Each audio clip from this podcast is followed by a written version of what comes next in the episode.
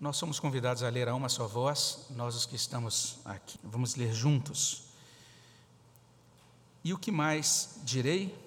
Certamente me faltará o tempo necessário para o que há a respeito de Gideão, de Baraque, de Sansão, de Jefté, de Davi, de Samuel e dos profetas, os quais, por meio da fé, subjugaram reinos para a justiça, obtiveram promessas, fecharam a boca de leões, extinguiram a violência do fogo, escaparam ao fio da espada, da fraqueza tiraram força, fizeram-se poderosos, puseram em fuga exércitos de estrangeiros. Mulheres receberam pela ressurreição os seus mortos. Só até esse ponto, até a palavra mortos. Mulheres receberam pela ressurreição os seus mortos. Vamos orar. Obrigado, Pai Celestial, pela tua bondade, pela, pela graça de podermos estar aqui, de estarmos na tua casa e também de sermos a tua casa, de sermos a habitação do teu Espírito. E pedimos a Deus que teu Espírito, que inspirou as Escrituras, que nos trouxe ao conhecimento da fé, que está presente também aqui nesse lugar, que está também com aquelas pessoas que nos acompanham online.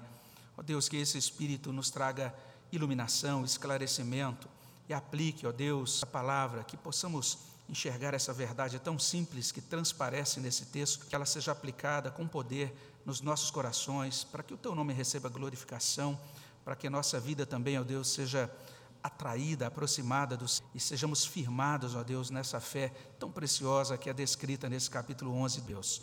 Pedimos as tuas bênçãos, pedimos a tua graça sobre nós, no nome de Amém, Senhor Deus. A gente tem sempre aqui que, tradicionalmente, esse capítulo 11 de Hebreus é intitulado, é denominado Dia da Fé, e essa, de fato, é uma boa designação. Desde o início, estamos tendo diante de nós é, personagens, estão sendo apresentados personagens, pessoas que viveram com Deus, que caminharam com Deus nesse mundo, crentes da época do Testamento, todos estes creram em Cristo, todos esses andaram com Deus nesse mundo, por isso são chamados de os da fé. O autor de Deus termina o capítulo 10 dizendo: Nós somos da fé para a conservação da água. E agora ele vai nos apresentar também outras pessoas que tempos, em tempos passados foram da fé, crentes do Antigo Testamento. Ele está falando público, né, escrevendo para algumas pessoas que naquele tempo estavam, de certa forma, fazendo equivocada da fé do Antigo Testamento, não é? que pensavam que a súmula da religião consistia em voltar para as cerimônias, para os sacrifícios que eram real templo. E agora ele nos ajuda a compreender que aquelas pessoas foram alcançadas pela poderosa de Deus, que os alcançou por meio de Cristo, ainda que na época do Antigo Testamento, ainda que naquele tempo eles não tivessem todo o Evangelho, como hoje uma Bíblia completa, com o Novo Testamento, com toda a explicação sobre o ministério, a morte, a ressurreição de Jesus, também as implicações disso, como é apresentado nas epístolas e no Apocalipse. Mas ainda assim, com a verdade que tinha época, eles puderam confiar em um Deus redentor, aquele Deus que redime, salva por meio de um sacrifício substitutivo. Então eles creram em Jesus nos termos dele e não foi uma revelação que a gente poderia chamar de exaustão, mas eles tiveram uma revelação suficiente do evangelho, da graça e da bênção. É por isso que quando olhamos por esse ângulo, talvez o melhor seja a gente intitular esse capítulo 11 não de Galeria da Fé, mas também muito bem intitulá-la de Galeria da Graça porque quando nós pensamos na fé, entendendo cada vez mais, eu tenho insistido nisso, que a fé informada em Hebreus 11 é dada como presente a todos aqueles a quem quer salvar. E mais uma vez a gente cita Efésios 2, 8 e 9, né? Pela salvos mediante a fé, isso não vem de vós, é dom de Deus, não de obras para que ninguém se glorie. E essa verdade da graça por Deus que opera em nós pelo poder de Deus, pelo, pelo beneplácito relevo nesses versículos que nós lemos. E quando olhamos para esses nomes e para as realizações que são mencionadas aqui, podemos ver duas coisas. Em primeiro lugar, a fé alcança todo tipo de gente. Primeira conclusão que podemos tirar desses versículos. Em segundo lugar, a fé usa e abençoa todo tipo de gente. Você pode conferir isso aí na sua Bíblia. Perceba, a fé alcança todo tipo de gente, é o que a gente vê a partir do versículo 32. Se a gente olha para o verso 32, o texto inicia com: E que mais direi? Certa faltará o tempo necessário para referir o que há a respeito de. E daí ele vai citar algumas pessoas. A NVI traduz assim: Que mais direi? Não tenho tempo para falar de. E segue. E a parafrasear a mensagem: Poderia prosseguir, não há tempo. Ainda há muitos outros. A ideia do autor de Hebreus é a seguinte: o que ele está apresentando para a gente aqui no capítulo 11 é uma amostragem. Não é o quadro completo, ele está apenas é, dando alguns exemplos e colocando diante de nós. E o que ele está dizendo é: tem muitos exemplos. A gente podia continuar aqui, talvez, se ele fosse, é, se ele fosse minucioso e detalhista, né? É, se o autor de Hebreus talvez fosse um irmão, capítulo, essa, esse aqui que a gente tem um capítulo, seria pelo menos uns 50 capítulos. Né? Os alemães gostam de entrar em minúcias quando eles escrevem os seus livros. Né? O que ele está trazendo é isso, alguns exemplos, são exemplos para nossa consideração. E essa lista procede com seis nomes específicos: Gideão, Baraque, São, Jefté, Davi, Samuel. Além disso, segue uma, genera, uma generalização, ele diz profetas. É isso que a gente encontra. Os nomes não são apresentados aqui em ordem cronológica. Se você depois der uma olhadinha, uma nessas, nessas pessoas, desses personagens, e verificar o tempo em que cada um viveu, você percebe que ele não cita esses personagens em ordem cronológica. Tem algumas pessoas que têm algumas teorias sobre por que isso é assim nesta carta, mas Kistemacher parece acertar quando ele diz o seguinte: que os nomes aparecem na sequência de três pares: Gideão antes de Baraque, Sansão antes de Jefté, Vi antes de Samuel. O primeiro em cada conjunto parece ser o mais popular. Então ele fez duplas e citou essas duplas, colocando sempre o nome mais popular dentre as duplas é, na frente. Então, primeiro a gente tem Gideão. O próprio nome é um nome que significa lenhador, cortador, e também pode ter o sentido de guerreiro, não é?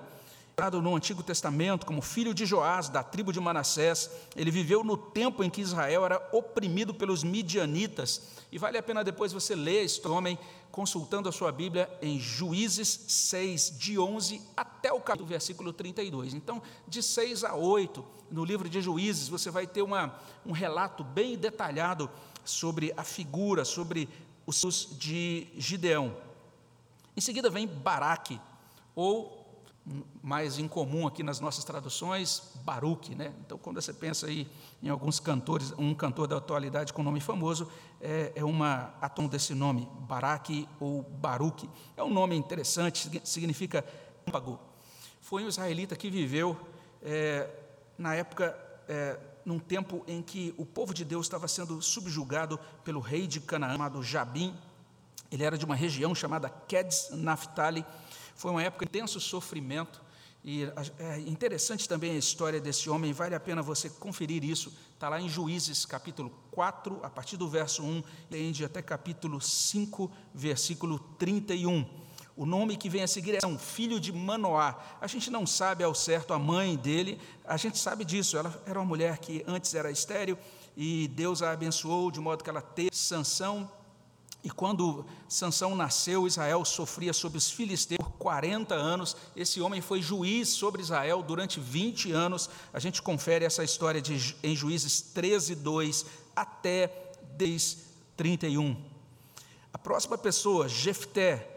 Jefté é um interessante, filho de um homem chamado Gileade, e a gente não sabe o nome da mãe de Jefté. O texto apenas diz que ele era filho de uma prostituta, filho de Gileade com uma prostituta. E exatamente por conta disso, os irmãos de Jefté o expulsaram de casa, dizendo que ele era um bastardo, um ilegítimo. Por conta disso, ele saiu, teve que sair da casa dos seus pais. Naquele elitas sofriam sobre os amonitas. Você confere essa história em Juízes, capítulo 11, de 1 a 12, 7. A gente não precisa dizer quem foi Davi, talvez é o mais conhecido de todos dessa lista aqui, músico, poeta, todo o Salmo 23, rei de Israel durante 40 anos. A história dele começa a conferir ali em 1 Samuel. Você vai encontrar referências muito preciosas a ele em 1 Samuel 16, 1, 16, 12 e 13, 1 Reis 11, informando o tempo do seu reinado. E por fim, Samuel. Samuel tá, e juiz viveu numa época muito importante, a época de transição entre o tempo dos juízes e o início da monarquia em Israel. Você, Samuel, logicamente, no livro de Samuel. Primeiro e segundo Samuel são atribuídos ele como autor. Você vai encontrar muita informação sobre ele. O nome da sua mãe era Ana, o nome do seu pai era Eucana, o pai dele era um levita. Não podia ter filhos, tinha dificuldade em engravidar, e é bem tocante o primeiro Samuel com aquela mulher agonia, é, em agonia porque não podia engravidar, suplicando a graça de Deus, a bênção de Deus. Você lê sobre, sobre isso em 1 Samuel 1 é, e também até o capítulo 2, verso 11. O que é que chama a atenção aqui? A diversidade de gente. Deus abençoou essas pessoas com fé salvadora. A fé salvadora operou nelas é isso. Hebreus está falando para a gente que a fé, essa fé que é descrita aqui no capítulo, alcança todo tipo de gente. É a primeira coisa que a gente verifica no texto. Mas não é a única coisa. A gente pode dizer, em segundo lugar, que a fé aí abençoa todo tipo de gente. E a gente pode conferir isso, está escrito a partir do verso 3. Os quais, por meio, por meio da fé, subjugaram reinos, praticaram a justiça, obtiveram promessas, fecharam a boca de leões. Você olha para esse para essa declaração, a gente, a gente pensa em Daniel 6, de 1 a 27, né, aquele episódio em que o profeta Daniel foi preservado dos leões, extinguiram a violência do fogo, mais uma referência a Daniel, agora 3, de 1 a 30, os amigos de Daniel que são jogados na fornalha, escaparam ao fio da, da fraqueza, tiraram força, fizeram-se poderosos em guerra, puseram em fuga exércitos de estrangeiros. E, de certa maneira, tem uma aplicação também é, para aqueles primeiros nomes, as primeiras citadas no texto que a gente leu hoje, não é? Porque quando pensamos em Gideão, ele livrou Israel da mão, do poder dos midianitas. O anjo do Senhor apareceu a Gideão, chamou debaixo de um carvalho, está lá em 6, 11, 12. Ele foi revestido com o Espírito Santo para guerrear, ele venceu. Interessante a história daquele homem. Baraque também, que sob o comando de uma mulher chamada Débora, venceu o exército de Císara, que era o chefe de Jabim, rei de Canaã. Era um, um rei que oprimia Israel por 20 anos. E essa história é muito interessante. Você pode conferir depois em Juízes é, 4:1 até 5:31. Vale a pena você olhar essa história, cheia de nuances, não é? Uma história empolgante dessa vitória sobre o rei de Canaã. Sansão também é uma figura digna de nota pelos seus grandes feitos. O anjo apareceu à sua mãe, anunciou o seu nascimento. Ele foi consagrado a Deus desde entre da mãe. Ele foi consagrado como nazireu. É algo bem interessante, porque o nazireu era uma pessoa que não podia beber nenhum tipo de alcoólica, não podia comer alimentos impuros, não podia cortar o cabelo, essa era, é, essa era a condição do nazireu, uma pessoa totalmente consagrada para Deus. A gente imagina, ah, esse menino que nasceu assim, tinha que ser muito consagrado, esse homem tinha consagrado, olha a quantidade de regras, de regulamentações em torno da vida dele. E quando o Espírito do Senhor vinha sobre Sansão, gente, você podia sair da reta, né? Ele era uma máquina de matar, é impressionante. Ele saía fulminando quem tivesse pela frente, é impressionante. Ele se tornava fortíssimo. Inclusive, o último feito dele foi esse: ele derrubou as colunas de uma casa onde tinha um monte de gente reunida, dando uma festa. Muito interessante. A, a morte dele foi, de certa maneira, trágica, mas ele foi honrado no final, porque o corpo dele foi depositado por seus irmãos no sepulcro do seu pai Manoá, está lá em Juízes 16, 23 a 31. Jefté livrou-os das mãos dos amonitas, ele era um crente no Senhor, ele faz os seus irmãos é, assumirem um compromisso diante do Senhor, com toda essa solenidade de jurar, de prestar um, um juramento diante do Senhor. Ele entendia, parece que era muito clara, muito forte para ele essa ideia de que aquilo que você jura diante do Senhor até o fim, não é? E o Espírito Santo encheu a vida de Jefté, concedeu a ele vitória sobre os amonitas. A gente não precisa nem entrar em muitos detalhes, né? a gente já tem tantas histórias sobre ele. Ele venceu Golias, lá em 1 Samuel 17. Ele realmente conquistou Sião, que se tornou cidade de Davi, e Jerusalém, 2 Samuel 5, 6 a 10 firmou a aliança messiânica com ele, 2 Samuel 7, de 1 a 17. Ele planejou, organizou a liturgia, levantou recursos, motivou o seu filho Salomão para construir o templo em Jerusalém, 1 Reis 5, 5. Quando a gente todo o esplendor daquele primeiro templo, Davi está por detrás daquele projeto, caminhou muita coisa, tomou as providências para que aquilo acontecesse. E Samuel conduziu o povo à consagração. Ele conduziu o povo a jogar fora os Baali, os Astarotes, a consagrar-se a Deus. 1 Samuel 7, 2 a 4. Venceu os por um tempo. 1 Samuel 7, 5 a 17 foi quando ele, inclusive, disse aquela expressão, né? até aqui nos ajudou o Senhor, Ebenezer, foi um, momento muito na história de Israel.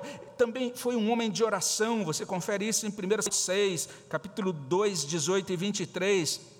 Foi, teve o privilégio de ungir os primeiros reis de Israel. Ungiu Saul como rei, acompanhou de, certa, de certo modo a caminhada de Saul até o episódio é que 1 Samuel 9, 1 até 10, 27, depois 13, 1 a 15, 35, e em seguida ele ungiu Davi como rei de Israel, 1 Samuel 16, 13.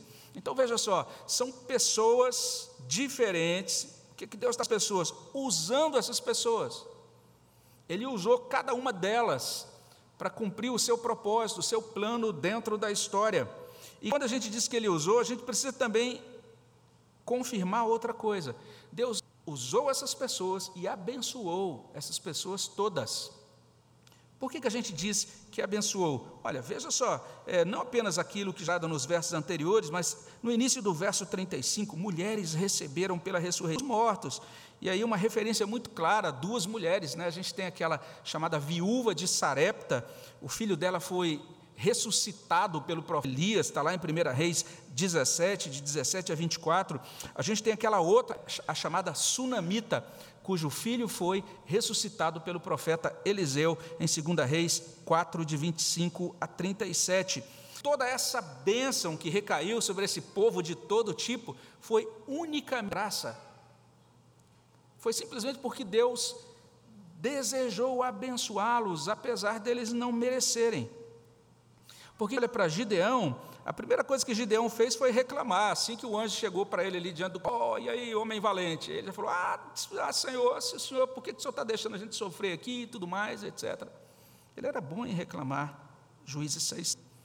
E em seguida, depois que Deus explicou para ele, fez o chamado detalhado, duvidou da ordem, da ordem de Deus e revelou uma baixíssima autoestima. Falou: Ah, Senhor, eu não sou nem digno, não tem ninguém aqui. Da, como é que alguém da minha tribo ia alguma coisa, ia prestar para alguma coisa para realizar algo para o Senhor? A gente percebe que a fé dele não se contentava com só a Escritura. Ele não seria um bom reformador do século XVI, porque Deus disse, pronunciou Sua palavra, mas além da palavra ele precisava de sinais, ele precisava de alguma evidência palpável. Assim que Deus falou com ele pela primeira vez, ele falou: Ah, peraí, dá um tempo aí que eu vou trazer uma oferta e agora vamos ver o que, que o senhor faz com essa oferta. Aí o anjo tocou na oferta, tudo pegou fogo e o anjo do Senhor desapareceu.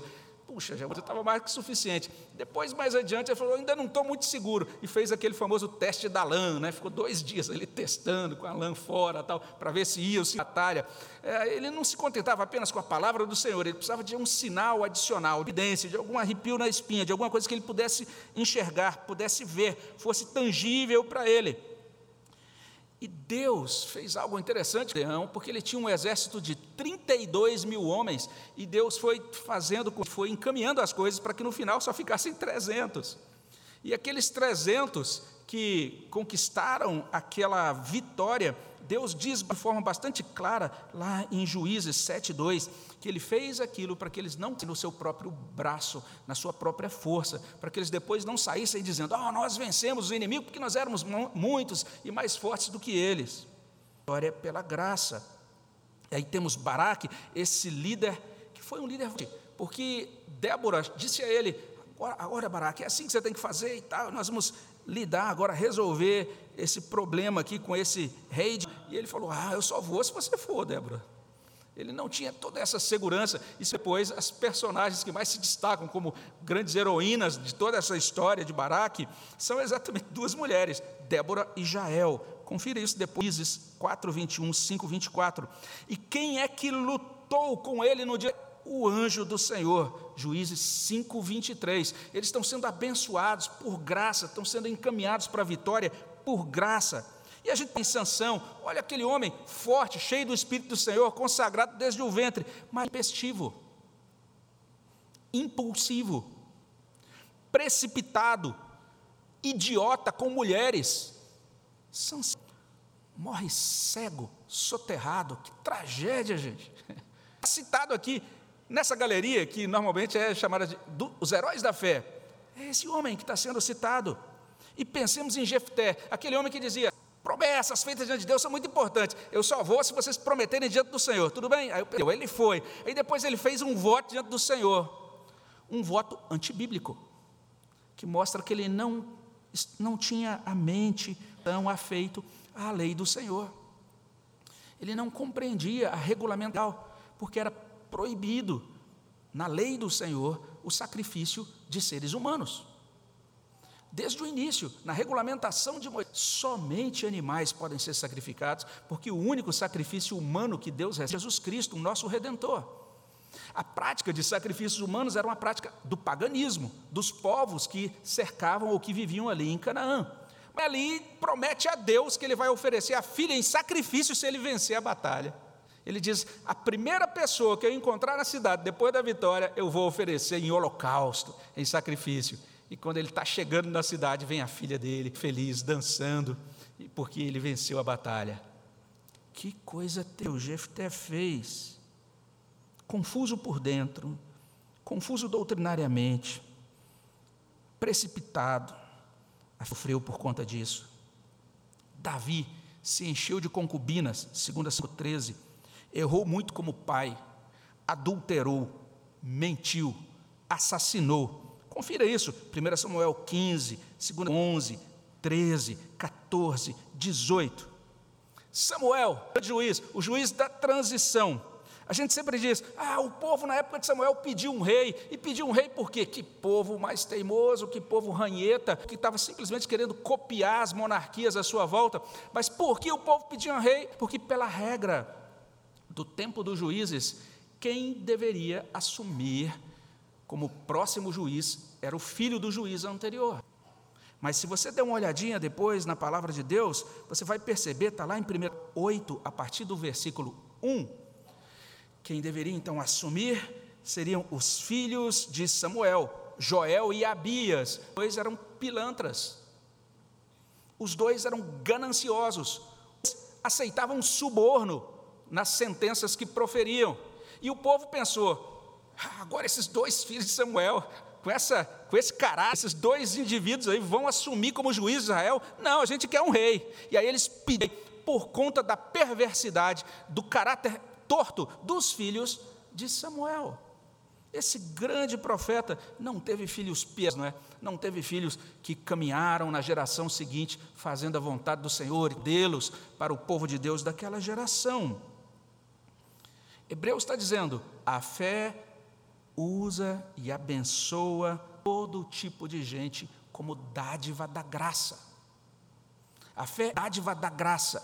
Nunca leia Hebreus pensando na fé como realização dessas pessoas. A fé dada a essas pessoas é que aqui está em consideração aqui. Eles receberam a fé, apesar de quem eles, apesar de sua configuração bastante fragmentada, tumultuada, complicada, imperfeita. Essa é a segunda verdade do texto. A fé usa todo tipo de gente. E aí a gente olha para esses, para esses versículos. Que verdade simples. A fé primeiro alcança e em seguida usa e abençoa todo tipo de gente. Esse quadro de Hebreus 11 é muito precioso, não é? Porque a gente vai percebendo por aqui isso que a gente chama de cristianismo, né? aquilo que o cristianismo produz é bem interessante. O cristianismo não produz seres humanos idênticos entre si, como peças montadas em uma esteira industrial. Já viu o processo de produção industrial? Que aí você compra vários objetos ali produzidos por aquela indústria, todos iguaizinhos, né? E a gente às vezes pensa que os cristãos são todos iguaizinhos, bonequinhos que se vestem do mesmo jeito, funcionam mesmo, da mesma maneira, respondem às circunstâncias de forma idêntica, mas não é assim. E isso parece que é um erro que algumas igrejas têm cometido hoje. Não sei se você já viu algumas igrejas que dizem assim: nós somos uma igreja para jovens. Outras, nós somos uma igreja para casais jovens. Outras igrejas dizem, nós somos uma igreja para moradores de condomínio, classe A, né? Então são, inclusive, proposições surgido bem recentemente sobre estratégias de, iniciar, de início de igreja, de plantação de igrejas, de consolidação de igrejas, que é muito mais, essas coisas são muito mais baseadas em sociologia do que em teologia. A gente olha para a palavra de Deus, a igreja é algo muito diferente disso. Não sei se você já ouviu algumas vezes isso. Olha, temos que fazer uma igreja só de jovens, porque o futuro da igreja são jovens. Já ouviu esse tipo de, de balela? O futuro é o Deus da igreja. Essa é a verdade do, da, da palavra de Deus. Mas a gente se confunde com as coisas. E a gente começa a pensar em estabelecer igrejas conforme a nossa imagem e semelhança. Mas o cristianismo cria uma tapeçaria, uma tapeçaria muito interessante de um lado, é um quadro cheio de nuances, né, de diversidade. Se você olha para trás, parece uma bagunça só, um monte de fio enrolado um no outro. Isso é a igreja, isso é o povo de Deus. Esse é o povo que está sendo convocado, chamado por Deus, pelo poder e pela sua graça, geração após geração. A igreja é um quadro cheio de diversidade. A igreja é um quadro cheio de complexidade. A igreja é um quadro cheio de humanidade. A igreja não uma prestadora de serviço aos homens. Entenda isso. Ainda que ela preste serviço aos homens, né? Ela seja um instrumento que Deus estabelece para alcançar os homens, mas a igreja nunca vai oferecer um serviço aos homens cinco estrelas, em que você vai dizer, ah, agora posso avaliar aqui, e essa está dentro dos critérios que eu quero. Achei a igreja né, e agora vou continuar acompanhando, depois para ver se ela está atendendo as minhas necessidades todas. Porque senão, se houver um probleminha aí, quem sabe no suporte técnico dessa igreja, né, ou quem sabe aí na manutenção que tenho que dar aqui no meu equipamento de fé, se eles errarem alguma coisa, eu mudo de, de, de igreja empresa. Não é nada disso. Na igreja você vai perceber o seguinte: Sabe, essas pessoas que estão à sua volta, elas são Deus para ministrar a sua vida. Mas sabe, essas pessoas à sua volta, nenhuma delas é suficiente para a sua vida. Somente Deus é suficiente. A igreja é essa amontoada de gente imperfeita, que não consegue funcionar direito todo e funcionar como um padrão de alta qualidade, ISO, antigamente 9 mil, alguma coisa, nem sei se tem ainda essas identificações, essas validações de qualidade. Mas é isso, a palavra de Deus nos fala de um cristianismo muito diferenciado, muito humano, muito complexo. Isso significa que caminhar nessa igreja demanda, implica aprender a conviver com todo tipo de gente. Então, se você é do tipo que diz assim: Olha, você viu que tipo está entrando na igreja hoje? Você não entendeu ainda o que é a igreja. Olha o tipo de gente que é aqui. Nesse capítulo 11 de Hebreus, a gente tem Abel, aquele jovem puro, oferecendo o seu culto agradável a Deus, mas a gente tem também Raab, a gente tem outras figuras que não são tão é, de boa é, é, de boa reputação assim. Ok, além disso, quando pensamos nessas coisas e nesses personagens, nos abre uma oportunidade muito preciosa para que a gente comece a pensar em nós mesmos. Hebreus 11 traz para a gente essa apresentação dessas pessoas e, ao mesmo tempo, nos traz esse convite. É como se Deus tivesse, pense em você, à luz de Hebreus 11. A gente viu a história das, das pessoas mencionadas em Hebreus 11, mas é uma boa oportunidade para a gente refletir na história pessoal, particular. O apóstolo Paulo deu uma instrução relacionada ali no contexto da ceia, examine-se, pois, o homem a si mesmo.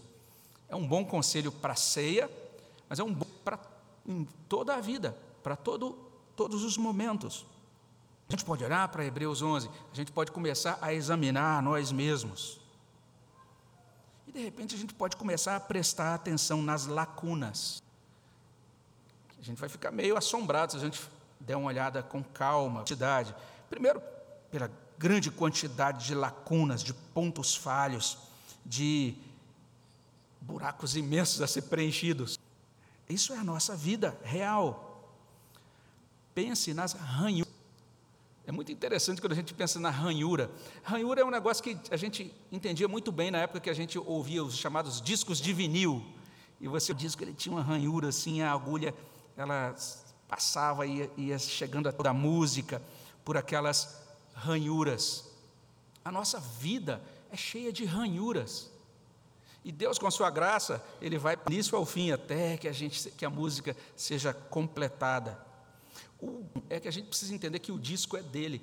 Ele compôs a música, ele executa a música. Olha que interessante o que a gente está aprendendo em hebreu. Não apenas a gente pode pensar naqueles sulcos, né? Dos discos, a gente pode pensar sulcos na nossa pele, na nossa alma, na nossa história. Tem coisas muito boas, tem coisas maravilhosas quando a gente pensa na nossa vida, tá, tem virtudes maravilhosas, mas aproxime um pouco mais o seu olhar, examine mesmo. Quanto mais você aproxima o olhar, quantas cicatrizes, quantas esquisitices, quantas tolices, quantas maldades, confusão de dar dó, intrigas de dar nó, orgulho, teimosia, doideira, rebeldia. Isso sem contar os medos, inseguranças, os abatimentos profundos.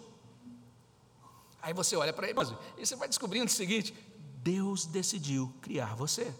Deus decidiu amar você. Deus decidiu enviar Jesus Cristo para morrer por você, ressuscitar por você. Deus decidiu te dar um grande presente. O presente é esse: o presente da fé. O presente da fé em Cristo a dádiva da fé salvadora. Deus decidiu te salvar, te para a glória dele e te abençoar nele. Então é como se Hebreus 11 estivesse para a gente o seguinte: essa confusão que no presente é você, que no presente somos nós. A confusão está sendo reconfigurada, está sendo pacificada, está sendo torlegre nele e por ele. Hebreus 11, ele já começou a falar sobre isso desde o capítulo 10, mas especialmente do capítulo 11 isso se destaca, não é? Destacar para a gente é o seguinte: a bagunça de hoje ficará para trás. É isso. Deus vai ajeitar tudo.